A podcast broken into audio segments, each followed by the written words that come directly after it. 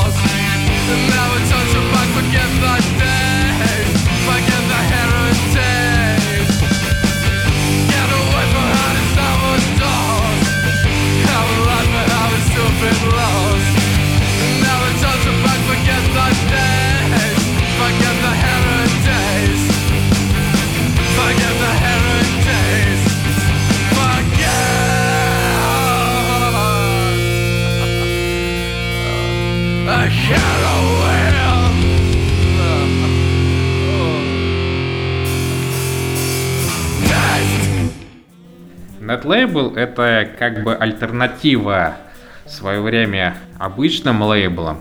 Она возникла где-то в 90-е как такое культурное явление интернета. То есть лейбл, который существует только в интернете.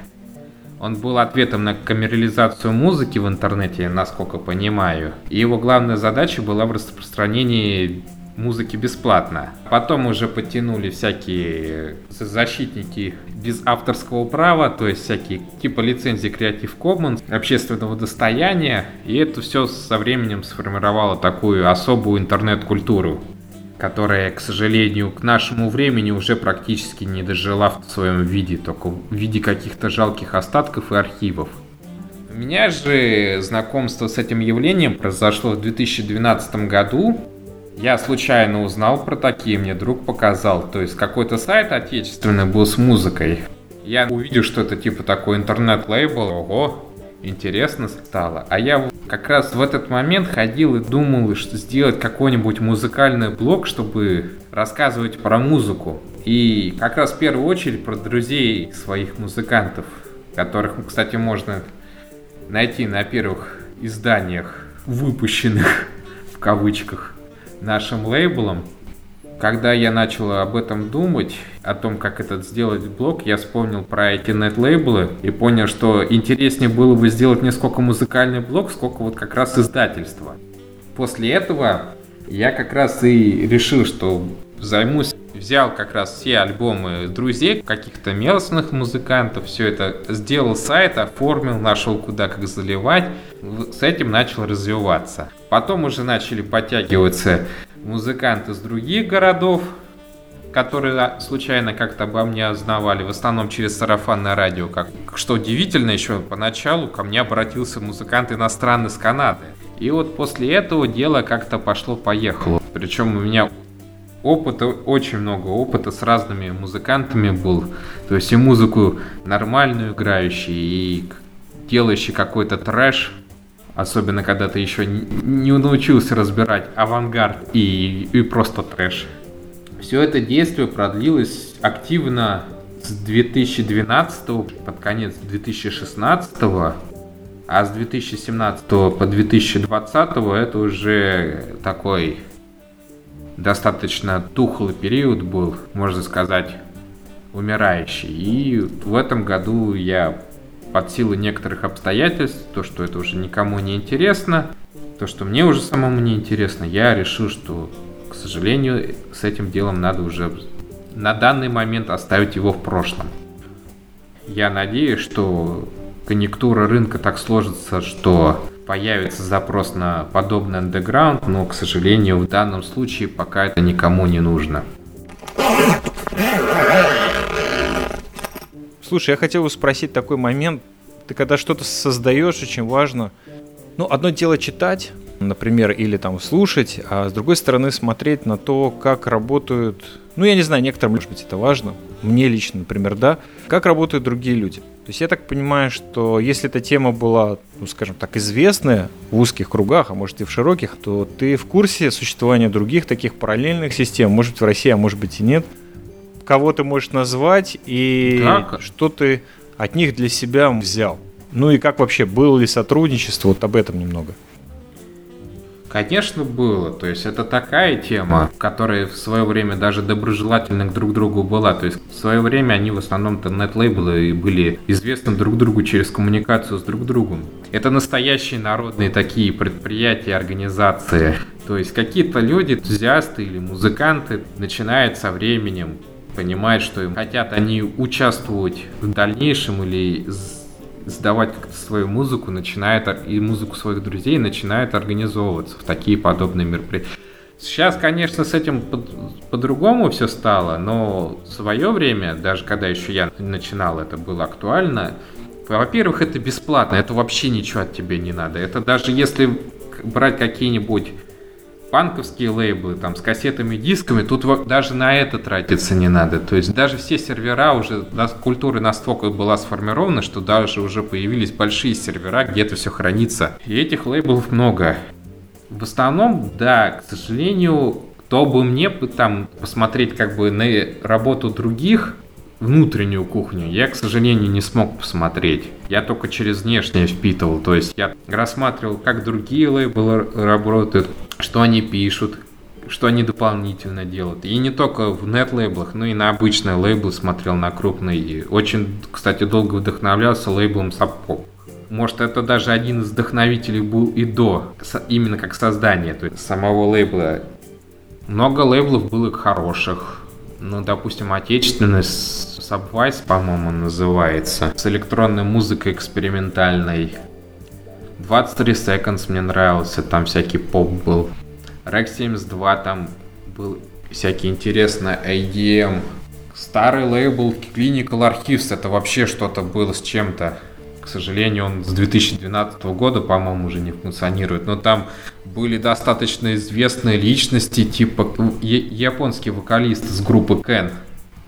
Там даже такие люди были. То есть там много всякого фри-джаза, авангарда. Слушай, brother, такой вопрос. А эти лейблы вот существовали? Твой, к сожалению, на данный момент... Ну, он в стазисе. Да, на паузе. Были ли лейблы, которые, допустим, достигли каких-то, если у них вообще были своих целей, помогать своим музыкантам, например, не только распространять э, музыку, но еще, может быть, организовывать концерты, ну, в общем, помогать музыкантам и, может быть, даже на этом зарабатывать. Известны тебе такие случаи? Или все вот примерно как бы существовал лейбл, а потом логично заканчивал свое существование, фактически закрытием? Ну, я знаю, есть, которые концерт организовывали. Это я не помню его название, у него какое-то сложное, он там разную электронную музыку выпускал, но такого, чтобы зарабатывать на этом, это в основном это противоречит самой концепции нет-лейбла. Конечно, многие лейблы, да, как и мой, делали некоторых таких музыкантов, которые добивались какого-то коммерческого успеха.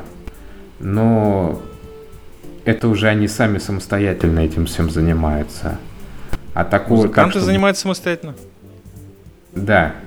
Ну, там какие-то контракты с телепередачами, допустим, или продажи своей музыки на iTunes, ну, что-то в этом духе. Конечно, нетлейблы в конце начали многие использовать в качестве какой-то распространения iTunes, там Spotify, но это денег не приносит вообще никаких максимум там какие-то там покрыть доменные расходы на почту, на, на расширенные функции банкампа или прочие такие подписки которые помогают функционировать, но не, не больше. Зарабатывать на независимой музыке это не просто неблагодарное дело, это еще и достаточно невыгодно. А у тебя, скажи, были музыканты на твоем лейбле, которые выстрелили? Да, у меня был такой чувак, композитор Каэнгель это такая неоклассическая музыка, ну или обычная электроника в такой неоклассической, больше всех выстрелил. Он стал коммерчески известен, его музыку покупают для всякой рекламы, для каких-то фильмов. Самый интересный случай, это уже было после того, как я начал увлекаться фотографией.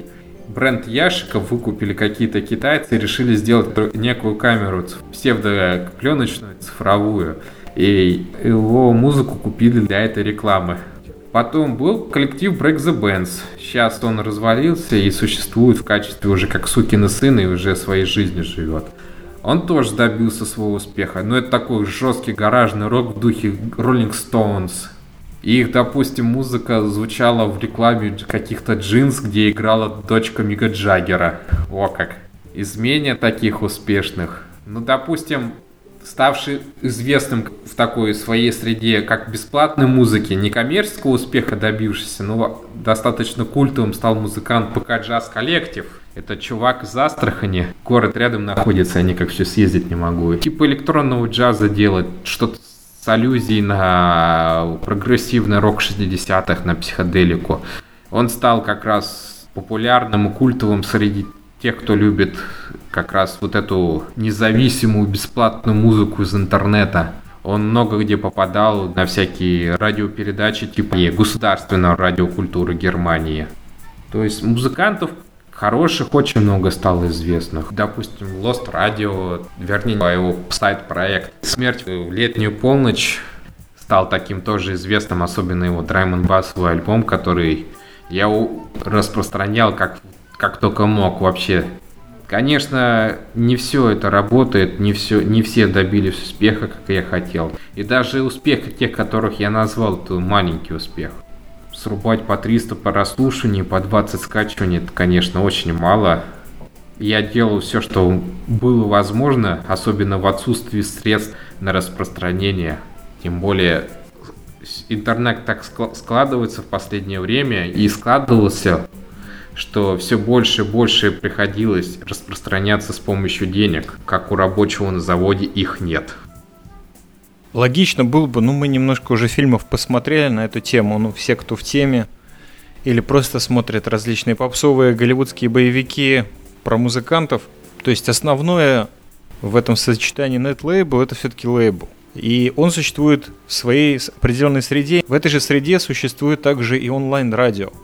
Не было вариантов или мыслей, или, может быть, пробовал, а если пробовал, то как это началось и чем закончилось, вот продвинуть треки или определенных музыкантов, или там их альбомы на онлайн-радио, которые независимые, но тем не менее имеют, наверное, свою аудиторию людей, которые ищут музыку, которая не заезженная. На радио удавалось продвигать что-то? Да, было. Интернет-радио, они обычно сами берут музыку, и даже порой трудно найти, они сами тебя находят. И было даже попадание на настоящее радио, то есть на волновое, такая, помимо упомянутого государственного радио культуры Германии, еще на португальском радио я знаю, на итальянском, на французском на четырех станциях была полностью передача, посвященная нашему лейблу. Даже такое было. То есть на радио, конечно, попадало, но такого, чтобы прям специально с этим трудно. То есть не, не всегда можно найти нужную радиостанцию по нужному жанру. А если есть знаменитые, они не всегда примут.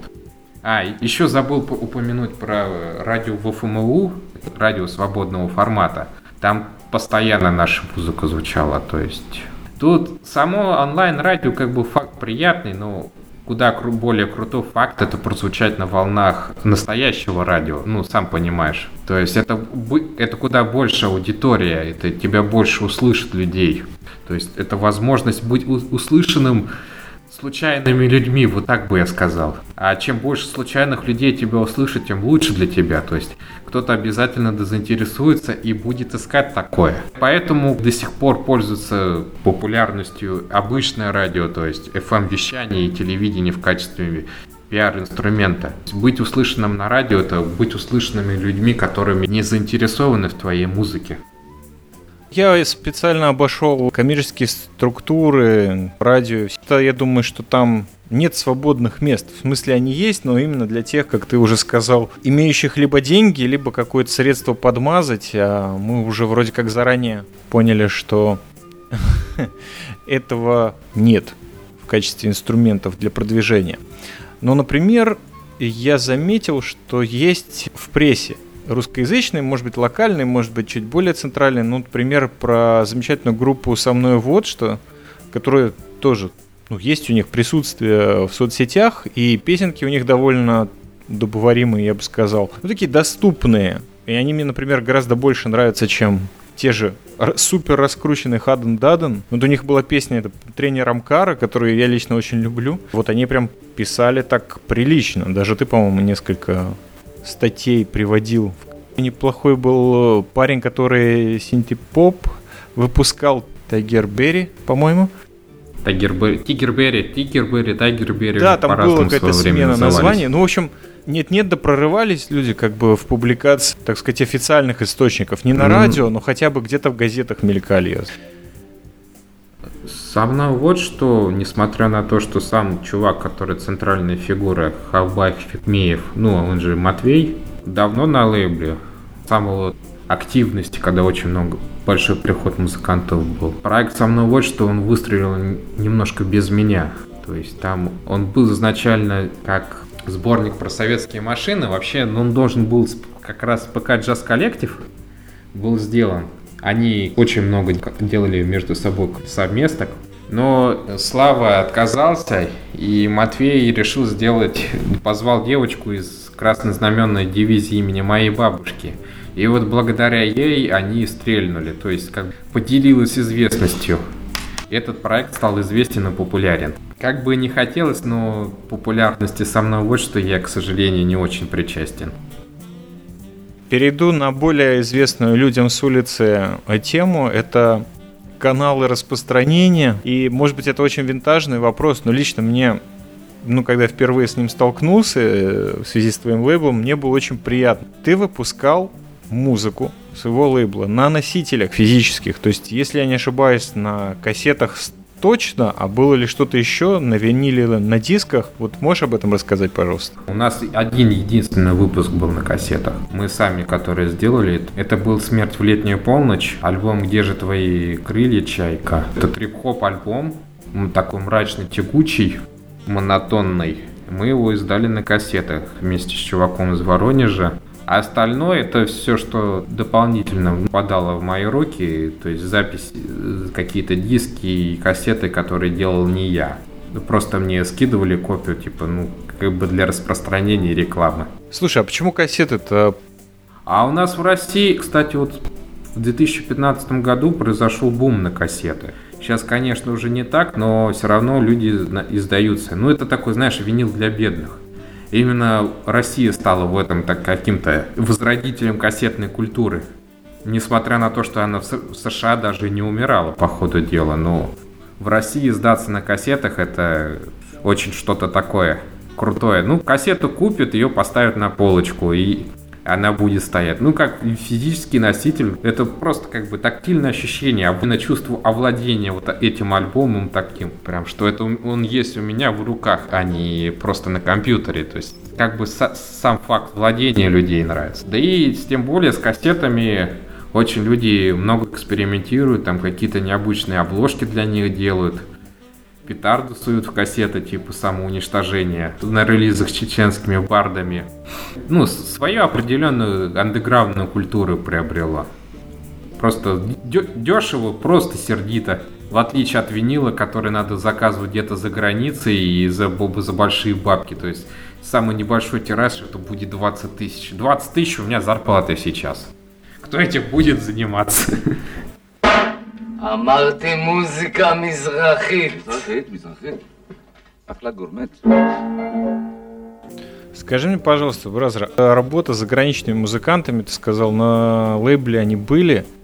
Как с ними общение происходит? По мейлам или разговариваете? Вообще, чего они хотят? И есть ли разница в их отношении к нет-лейблу относительно отечественных исполнителей?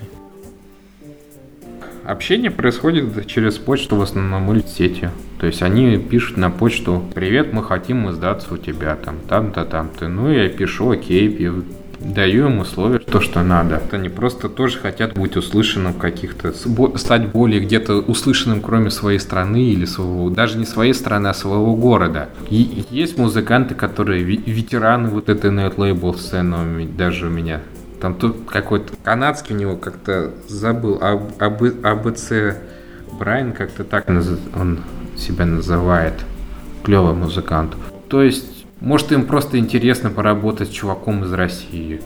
Такого отношения, особой разницы я не увидел. То есть, ну, ребята чаще всего такие же нормальные, как у нас.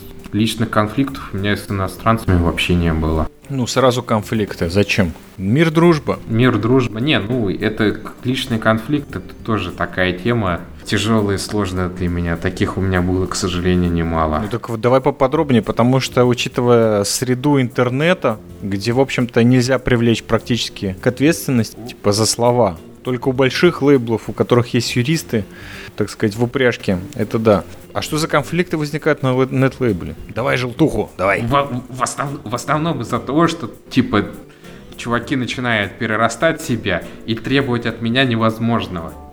Да вот, а мы хотим вот так, а ты вот так, а ты не этак, а я хочу, ну, хочу сделать свой лейбл. Я говорю, не, зачем ты идешь сделать свой лейбл, не надо этим не заниматься. Нет, ты это не понимаешь. И все, из-за этого начинают вырастать свои конфликты. То есть они думают, что ты не справляешься со своими обязанностями, которые ты сделаешь добровольно. То есть это не обязанности, это как вот чисто, ну как, типа альтруистического что-то посыла. Чисто по фану я этим начинаю заниматься. Они начинают воспринимать это как твою прям прямую обязанность. То есть они начинают требовать больше, чем ты можешь дать. И это порой перерастает в достаточно тяжелые и долгие какие-то между собойчики. Не хочу это раскрывать. Про самый дебильный случай, когда тебя, ну, прям что-то супер космическое требовали, ты нам не расскажешь. Нет, это я оставлю. Это, ну, это просто слишком личное уходит.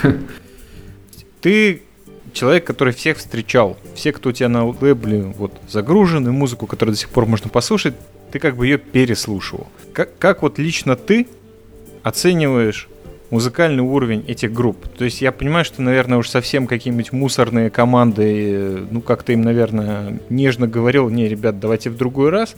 Или как это все происходило? Ну, вообще. Вообще. То есть был ли какой-то вот музыкальный стандарт, и если он был, то расскажи, как ты принимал людей, для распространения музыки? Поначалу вообще стандарта не было. То есть, если порыться до начала 2014 года, там можно услышать такой трешняк.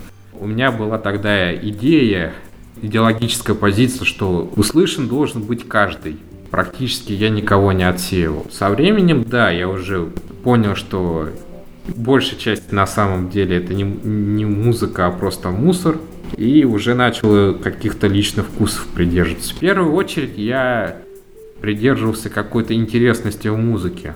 Дело, как сказать, субъективное, да, то есть какой-то экспериментальной авангардной составляющей музыки. Или, допустим, просто жанр интересный мне какой-то. Чтобы это не звучало совсем повторно или с какой-то претензией на оригинальность я хотел. Ну или просто то, что мне нравилось. Какой-нибудь гаражный рок, дран ну не драм н а какой-нибудь трип-хоп или что-то такое в этом духе. В первую очередь все-таки я ориентировался на какую-то экспериментальную составляющую. Тогда скажи мне, а в группе Чокнутый пропеллер а что ты нашел? Ну, просто как бы понравилось такой панк-рок интересный. Да и группа такая достаточно известная как панк-кругах была в свое время, то есть где-то на начало нулевых. Поэтому, когда они мне написали такое, а почему бы и нет? да, то, что они стали делать уже того, когда они начали сдаваться, мне не все нравилось. Ну, были прикольные такие жесткие мотивчики. Мне они нравились. Чему бы не издать такую группу? Тем более она где-то была известна в свое время. Скажи мне, а вообще из современной инди-музыки России, допустим, тебе что-то нравится? Я сейчас ничего не слушаю такого. Я ничего не нахожу. Мне как-то вот после 2017 года то, что стало происходить на сцене, мне как-то перестало интересовать. Всякие там монеточки, гречки и все, что ниже идет, ну... А есть ли ниже? да. Есть, есть. Ты что, есть ниже. Ну, надо искать. В основном не знаю, что-то мне ничего не привлекает из последнего. Может, и не, не слушаю, но то, что всплывает на поверхность, мне как-то не Ну да, я понял, что ты после 17 года во многом тоже легендарного закрыл уши и открыл глаза. Перешел на фотографию. Да, да, да. Скажи да. мне, а сам на чем играешь? Потому что я уверен, что было, было что-то. О, это я что? Я в свое время на гитаре играл. На каких-то там шумовых синтезаторах на магнитофонах, на целлофановых пакетах. Это было в рамках группы или это все личные эксперименты? И в рамках группы личные эксперименты. Приставка Noise в моем нике не просто так. К сожалению, это все осталось в прошлом и без записей. Вернуться не хочешь? Думаю, но надо заново всему учиться и писать более осмысленную музыку. Но учитывая, что у тебя есть связи, ты с людьми сталкивался. Опять-таки, мы возвращаемся, что большинство вот этих вот всех движений, они были в интернете, я так понимаю. Да, я про движуху наружу от лейбла не спрашиваю. То есть, может, ты что-то устраивал? Это, кстати, тоже было бы интересно услышать. Нет, ничего не устраивал. Тогда уже как музыкант сам по себе, может быть, были какие-то мысли о коллаборациях с теми людьми, которые у тебя э, издавались, или что-то такое вот сделать. Не обязательно сидеть в одном городе или в одном районе, или даже в одной стране, а просто один пишет музыку, другой тексты. Сейчас это гораздо легче, чем, допустим, те же 20-30 лет назад. Таких мыслей не было? Лично у меня? У меня лично у меня нет. А таких проектов у меня было несколько. Допустим, собрание между музыкантами, там каких-то альбомов, издания, то есть это была нормальная практика на лейбле. Некоторых даже не познакомились на лейбле и начали что-то делать. Конечно, многие не состоялись, но такой факт был. Это нормальная тема, я про нее знаю. Конечно же, сужу по себе, по ради 70%, но мне кажется, что у тебя работа все-таки была титаническая. И, и она, в отличие от многих вещей, которые сейчас сиюминутные, то есть создаются и через несколько месяцев, может быть даже год, это вообще рекорд, э, исчезают, ты эту тему продвигал несколько лет. Я думаю, что и на душевных силах, и на физических, вообще на твоем мировоззрении ты оставила некий след. Конечно. Не тяжело вот как-то было просто закрывать лейбл. То есть я понимаю, что он, во-первых, опять-таки, я подчеркиваю, что он доступен. Можно прийти, там, в некоторых случаях, спросив твоего разрешения, скачать музыку и, может быть, даже использовать. Да, без, даже не спрашивайте, просто приходите, слушайте, качайте, используйте своих видео, фильмах, подкастах, на радио крутите, в любом проекте. Лишь бы только не реклама какая-нибудь. Если любой свободный творческий проект, все, музыка для вас вообще свободна. То есть используйте как хотите. Если вам надо, вот, приходите. Музыки полно разных жанров. Конечно, не вся качественная, не вся удовлетворяет всем потребностям, но все, все что угодно. Музыка есть, используйте ее. Но не было ли сложно это вот отбросать? Не, не пробовал ли ты подумать о каких-то перспективах? Ну да, вот угасает нет-лейбл.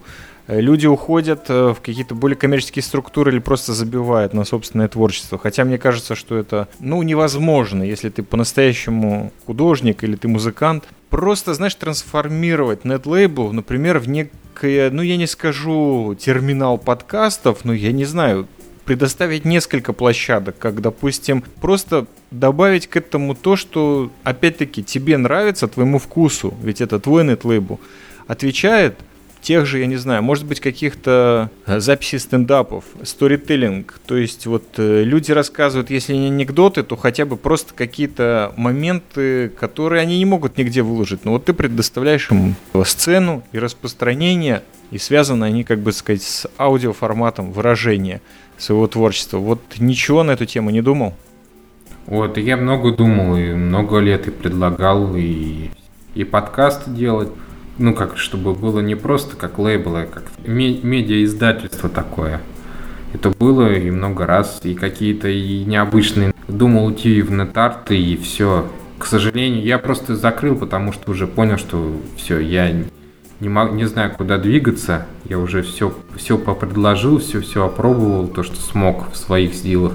И на данный момент я это дело, к сожалению, должен закрыть. То есть э, это то, что ты говоришь, это же было у меня не постепенно.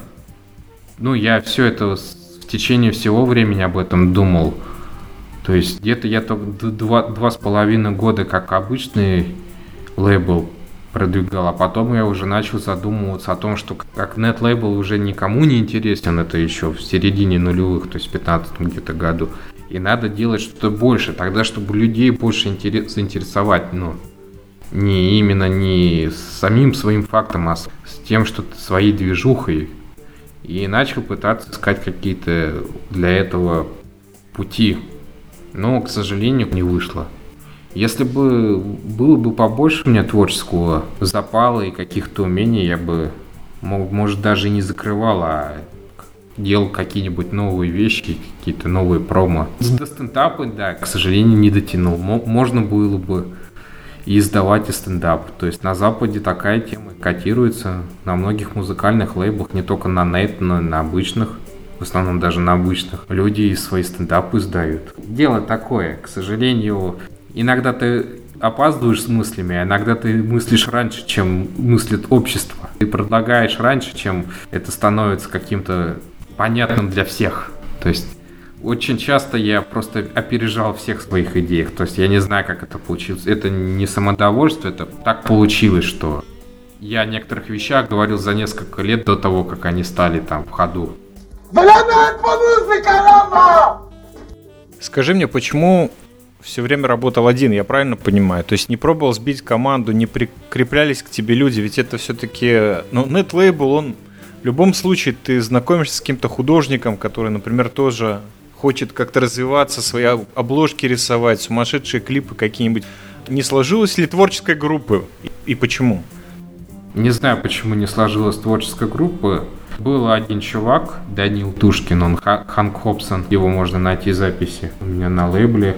Он помогал с поиском электронных музыкантов. Мы сделали с ним два сборника, он мне помогал с кассетами, но я занимался чисто технической частью, административной, а он такой был по поиску электронной музыки достаточно нехорошо шарит и достаточно коммуникативный чувак. Поэтому мы с, с, с ним спелись и пытались сделать что-то совместно, чтобы была команда на это. Но, к сожалению, что-то как-то не срослось. Никаких художников не приходило, никаких людей, которые хотели снимать сумасшедшие клипы. Так сложилось. Был только Данила, и спасибо ему. Все эти сборники, там их две штуки, которые вышло, или три, с очень крутой электронной музыкой. И после него очень много появилось электроники на лейбле.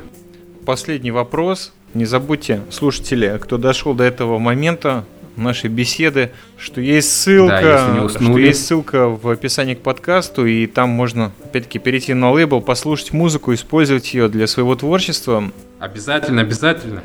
Ну, тройка или, допустим, пятерка лучших исполнителей на твой вкус, которые на твоем лейбле вот можно на этом сайте обратить внимание, послушать прям сразу. Что бы ты порекомендовал? Пока Джаз Коллектив, Break the Bands, Фьорд, Артем Бэмбо и Смерть в летнюю полночь. Это, по крайней мере, самое первое, что мне на ум приходит. Ну, значит, ты самые стоящие. Не то, что самое стоящих, стоящих много, просто не все помнишь название. Ну, понятно. На твой вкус. Еще раз. У нас вообще здесь есть несколько долгоидущие, долгоиграющие планы, если можно их так назвать. Давно знаем э, тебя и с другой стороны, не только с нетлейбла, и нам бы очень хотелось, если говорить о целях радио 70%, то мы всегда пытались тут немножко ну, продвинуть вот эту культуру, которая не то чтобы скрыта, но иногда из вот этого вот массированного общественного доступа всякой попсы и всякого шлака, она просто теряется. Именно из-за того, о чем мы пытались в этой беседе как бы обозначить, что иногда нет финансирования, в общем, из-за кучи всяких проблем, которые не выстреливают, то есть музыка есть, но она все равно доступна лишь по случаю, как вот мы как-то вот сконнектились, да, мы вообще сконнектились через подкасты, но потом это перешло в музыку, потому что это был совместный интерес, опять-таки. Это даже не через подкасты, а через эфиры, Через какие эфиры? которые ты вел. Да? Да, и, благодаря Жене я про тебя узнал. Да, которому большой привет летит в Волгоград. Да. Возвращайся в подкастинг, Жень. Да, как бы отдохнул, пора бы. Но я знаю одно, что подкастеров особенно в 21 веке подталкивать бессмысленно. Нужно просто воспитывать новых. Это сейчас несложно. Так вот, я просто хотел понять, что мы пытались вот всегда здесь вскрыть некий пласт культуры и его распространить среди тех, которые нас слушают. Этот пласт культуры прям громадный, представляешь, именно конкретно ты. И у нас еще есть огромное количество тем, о которых хотелось бы поговорить. Фотографии, о философии, вообще об урбанизме. И у нас миллиард тем, и они прям записаны. Если кто-то думает, что это просто такой радиодиджейский типа треп, но нет. Во-первых, спасибо тебе за то, что согласился. Во-вторых, И тебе спасибо. мне пока не за что. Наконец-то выговорился на эту тему. После кнопки стоп начинается настоящая работа. По крайней мере, в этом подкаст-радио. Но если у наших слушателей вдруг есть вопросы к тебе, или просто интересно, неинтересно, мы всегда ждем ваших откликов, комментариев. Поддержка проекта нам тоже не помешает. Ну и самое главное, чтобы вы послушали музыку, которую Максим столько лет для вас собирал, организовывал, сортировал и выкладывал. Надеюсь, что это превратится в серию выпусков. Надеюсь, тоже мне интересно. Ну а как вообще опыт э, участия в подкасте такого формата? Тяжело? Да не, нормально. Но я надеюсь, скучным не был. Мысленно на ходу формирую. Это мы посмотрим и обязательно вырежем. Давай, удачи. Надеюсь, что встретимся в следующих выпусках. И большой тебе удачи в жизни. Слушайте радио 70%. Ну да, попробуйте. Все, всем шалом. Un boclata